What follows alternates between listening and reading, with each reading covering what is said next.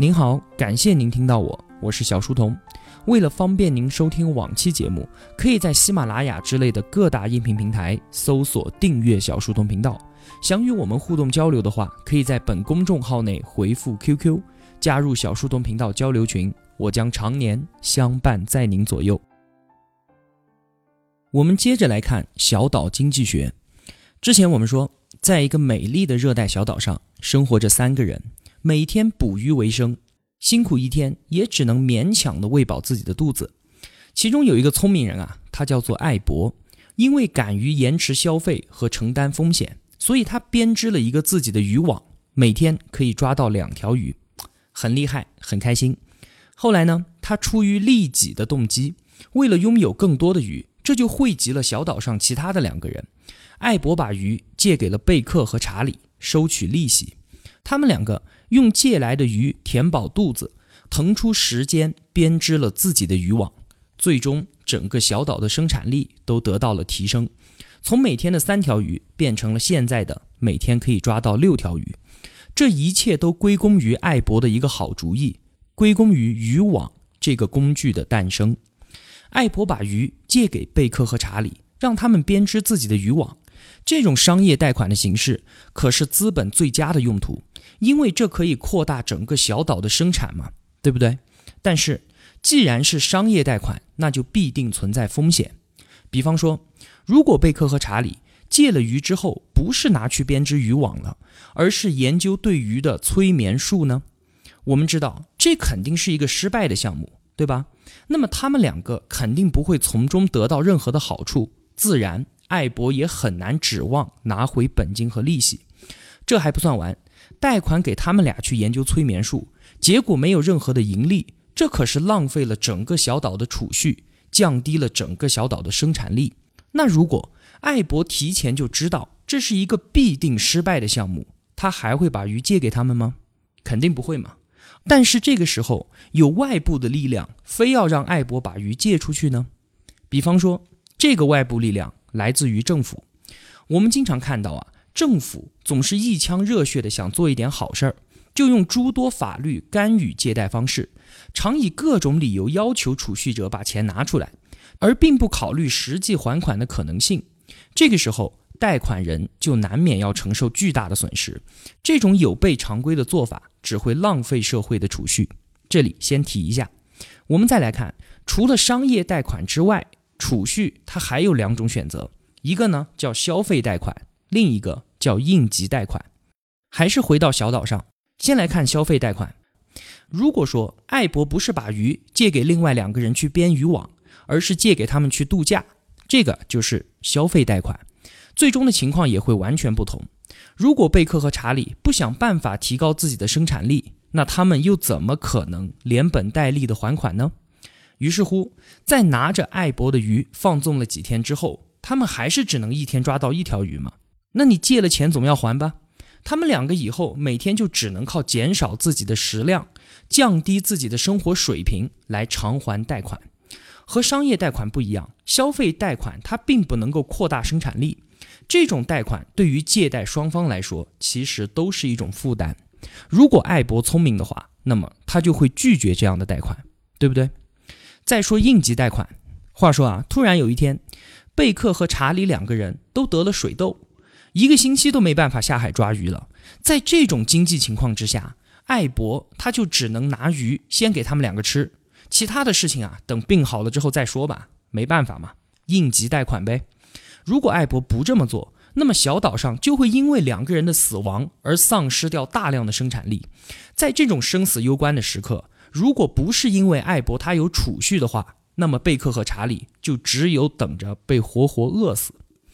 我们回到现实当中，刚才也提了一下，为了推动那些在政府和政治家们看来是有益的项目，通常都会用各种方式干预储蓄的配置，包括像是政府担保的贷款、公司和个人免税等等等等。有了这些干预手段啊，大量的社会资源就会涌入到那些所谓的有益的项目当中去，比方说廉租房的建设，还有太阳能光伏电站的建设，对吧？但是我们知道啊，像这样的项目，它可是需要依靠政府不断的补贴才能够维持下去，是需要不断给他们输血的，他们不能够靠自己在自由市场经济中健康的运行。小岛提醒了我们一点，说政府啊，它可是没有储蓄的，只有个人才有。贷款都流向了那些最终无法还款的项目，那么这些损失将由牺牲了自己利益去创造储蓄的人来承担。种种以政策为导向的做法，是政府规划者们认为自己要比储蓄者更清楚什么东西才是有利于社会发展的。但是呢，事实却并非如此。另外，政府介入储蓄者和借贷者之间，采取强制手段，将借款的原因和结果撕裂开来，使得储蓄的分配效率极为的低下。为什么呢？因为物竞天择。这话怎么说？我们的常识就告诉我们啊，影响贷款人的往往就是贷款的财务结果，对不对？就是我借钱出去，我是要赚钱的嘛，我要收利息，对吧？那把钱借给什么样的企业，借给什么样的个人，才能让我赚到钱呢？肯定是那些业绩良好的企业嘛，是不是？他们的还款率往往都比较高，因此这种企业更容易吸引到人们借钱给他。这就跟达尔文的进化论其实就是一个道理，就是自然选择催生了生命力更强的物种。这种贷款的原则则催生出了更加健康的企业。和更加强劲的经济。如果说财务状况就是要赚钱都被视为了次要因素的话，那么还能指望贷款可以提升生产力吗？借钱出去，如果无法成功的促使创新或者是生产力的提高，那么就是在浪费储蓄的供给，就是在削弱整体的经济。还有特别重要的一点，再提示一下，就是你要借余给别人，你首先要有余，对不对？这是最简单的道理。你要放贷之前，你必须就要储蓄。我们后面还要说，就是不断扩大的货币供应量和政府看起来无限度的负债能力，恰恰就掩盖了这么一个简单的事实，就是实际的信贷是受到储蓄制约的。在这里再提一下储蓄的重要性，我们后面还要一再的说这个事儿。好，我们再回到小岛上，继续看上面的故事。他们三个人都有了自己的渔网。每天可以抓到两条鱼，但是还是只用吃一条。那么他们就从天天捕鱼的日子当中解脱出来了，可以去做一点别的事情。艾博呢，可以花时间来做一些漂亮的衣服；贝克他就去采一些椰子来丰富自己的食谱；查理呢，就盖起了小岛上第一座小茅屋。三个人的小日子可是过得很舒心。但是贝克觉得啊，他们应该还可以过得更好。于是他就草拟出了一种复杂的水下捕鱼器，上面呢有一个单向的门，只能进不能出。这个捕鱼器啊，它就可以不分白天黑夜的帮他们抓鱼。如果成功了，他们就可以彻底的从抓鱼这件事当中解放出来。但是贝克很快就发现，单凭自己的储蓄、自己的体力和智慧，根本就没有办法完成这么一个浩瀚的工程。他就跟艾博和查理说。我们三个来一起干，集中我们所有的储蓄，拿出整整一个星期的时间来办成这件大事儿。那听了贝克的计划之后啊，三个人就开始讨论，讨论什么呢？就是来评估这件事情的风险。这件事情啊，跟艾博的第一张渔网其实是一样的，没有人能够保证这个计划它一定能够成功。而且这一次他们一旦失败的话，损失的那可不是一条鱼哦，是二十多条鱼。最终。他们对于更多鱼的强烈渴望，还是战胜了对失去全部储蓄的担忧。经过了一番艰苦卓绝的努力啊，他们成功了。这个捕鱼器也不负众望，每个星期可以抓到二十条鱼，而且基本上毫不费力。除了几次小修小补之外，它几乎是自动工作的。很快呢，他们三个人便拥有了大量的鱼。这样一来啊，艾博、贝克、查理他们三个的小日子不要太爽啊。查理呢，就做了一个冲浪板，开启了一种很酷炫的新型休闲方式。艾博呢，还是热衷于衣服，他就开了一家服装公司，不仅可以给自己做，还可以给其他的小伙伴做。贝克呢，他想改变一下这个小岛上面非常令人心烦的交通问题，他就开始设计第一辆独轮手推车。酒足饭饱思淫欲嘛，他们就开始整这些幺蛾子。好，我们再来看看故事到现在又给了我们什么样的启示。首先，还是说储蓄。储蓄它不仅是提高个人消费能力的手段，更是防止经济受到意外因素影响的重要缓冲器。如果说一场季风横扫整个小岛，把这个巨型捕鱼器摧毁了，该怎么办呢？尽管很多当代经济学家都将自然灾害甚至是战争视为经济的刺激因素，是积极因素，但是实际上，无论是洪灾、火灾、台风和地震。这些灾害都是在破坏财富，都是在降低我们的生活水平。这个就和我们之前说一课经济学的时候说到的破窗理论和战祸之福的谬论就是一个道理。比方说，你作为个人丢了一台手机，你会觉得是小偷激发了你的生产力吗？你家里的房子因为地震垮掉了，你得为家人和孩子重新找一个安居之所，你会觉得你是在帮助建筑行业的发展吗？所以说啊，对于一个人或者是一个家庭来说，是一件悲剧的事情。那么对于一个社会和一个国家来讲，同样是一个悲剧。经济体的大小并不会改变经济最基本的底层规律。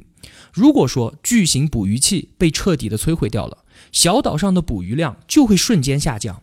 那么艾伯贝克和查理又要忍饥挨饿的储蓄来重建它。但是请记住。一笔备用的储蓄会防止经济的崩溃，可以迅速重建受损的资本。如果巨型捕鱼器被海浪冲毁了，而这个时候艾伯贝克和查理他们三个人还是有二十多条鱼的储蓄的话，那么他们就可以再花一个星期的时间立即重建一个。而如果没有这二十多条鱼，他们需要首先进行储蓄的积累。所以说啊，他们三个持续进行储蓄的做法是非常明智。并且非常之重要的。再回到现实当中来看看，作者说啊，在过去，美国可是以储蓄大国而著称的。在历史上，美国居民每年都会将收入的百分之十甚至更多储蓄起来。这种严格自律的做法，帮助美国建立了强大的储蓄供应，为不断推进的工业活动提供了金融支持。同时，也帮助着美国的家庭和社区克服那些突如其来的各种困难。然而呢，近些年来，经济学家们却严重低估了储蓄在经济价值链中的重要性。消费现在可是被誉为拉动经济增长的三驾马车之一，对吧？在他们看来，储蓄啊已经变成了一种累赘，认为储蓄对于经济的发展是不利的，因为它妨碍了货币循环，降低了消费。他们觉得消费是促进经济增长的重要因素，而政策制定者们深受这些观点的影响，开始制定出各种规则，奖励花钱的人，惩罚存钱的人。结果什么样呢？美国人多年以来总是入不敷出。我们想想看哈，在自给自足的经济体中，像是小岛经济中，这样做根本就是不可能的。但是我们现代社会中，因为货币流通是跨越国界的，而印钞机几乎具有了无限的魔力，这让我们无法认清一个简单的事实，就是我们的消费是不能超过产能的，我们的借款也不能超出我们的存款。那么，当2008年金融危机爆发的时候，政治家和经济学家们条件反射地继续使用这样的做法，让消费者花得更多而存得更少。他们的做法只能适得其反，为了消费而消费，其实没有任何的意义。如果简单的提倡消费，提高居民的消费能力，结果只不过是除了使物价翻倍之外，对经济而言不会有任何的促进作用。因为经济发展源于生产力的提升，消费能力的提高确实说明了人们生活水平的提高，需求升级了。但是这只是在一定程度上间接地说明了生产力的提升，而消费升级和生产力提升之间并不存在必然关系。打个比方，比如说你花了一百万，除了空气之外，你什么都没有买到，那么会怎么样呢？对于社会有什么好处呢？这笔交易只会使出售空气的人受益，会把那原本属于你的一百万拿走，装到自己的腰包里面。用现代经济的核算方法来计算，比如说 GDP，也就是国内生产总值来衡量，这笔钱会被当做一次真实的经济活动，会被算作价值一百万元的增长。有这样一个笑话：话说两个兄弟走在路上，看见地上有坨狗屎，哥哥对弟弟说：“你把它吃了，我给你一百万。”结果弟弟立马上去就吃掉了。哥哥欠弟弟一百万，又走了两步，地上又有一坨屎。弟弟说：“哎，反正你也没钱还我，你把这坨屎吃了，就当还了我一百万吧。”哥哥上去呢，就把屎吃掉了。回到家里面，爸爸听了他们两个吃屎的事情之后啊，大加赞扬，拍着两个儿子的肩膀说：“了不起啊，你们为 GDP 贡献了两百万。”当然了，这只是一个笑话哈，胡说八道的。但是不管这能不能计入 GDP，购买空气和吃屎，它是绝对不会推动经济增长的，对不对？因为只有当我们生产出东西，消费才会变得有价值。消费只是我们用来衡量生产的标尺，因为所有生产出来的东西最终都将用于消费。如果没有生产，也就没有东西可消费了。所以，生产才是价值的根本来源。有了储蓄，才能创造资本，而资本才能使得生产扩大成为可能。所以说啊，作者认为，储蓄起来的一美元对于经济生产的积极影响，要远远大于消费掉一美元。最后呢，再啰嗦一句，经济学复杂就复杂在，它是研究人类社会自身变化的科学。同时呢，它又在指导着人类的社会发展，就像是下棋的时候，每一步策略都会导致对方的策略发生变化，从而又影响我们自己下一步棋应该要怎么走。而下棋它毕竟还是一个在确定规则之下的封闭系统，但是社会则是一个开放的系统，这可比下棋要复杂的多得多。小书童不才，在您面前献丑，只愿与您结伴而行。如果我对您有帮助的话，还希望您能打赏一些。小书童感激一路陪伴的是这样慷慨的您。读书分享是一件很苦的事情，我很需要您的陪伴与支持，这是小书童在这条路上不断前行的根本动力。请您把我的节目分享到朋友圈，让我们在相互陪伴、见证彼此成长的同时，能够感染身边最亲近的人，一同成长。小书童再次叩谢。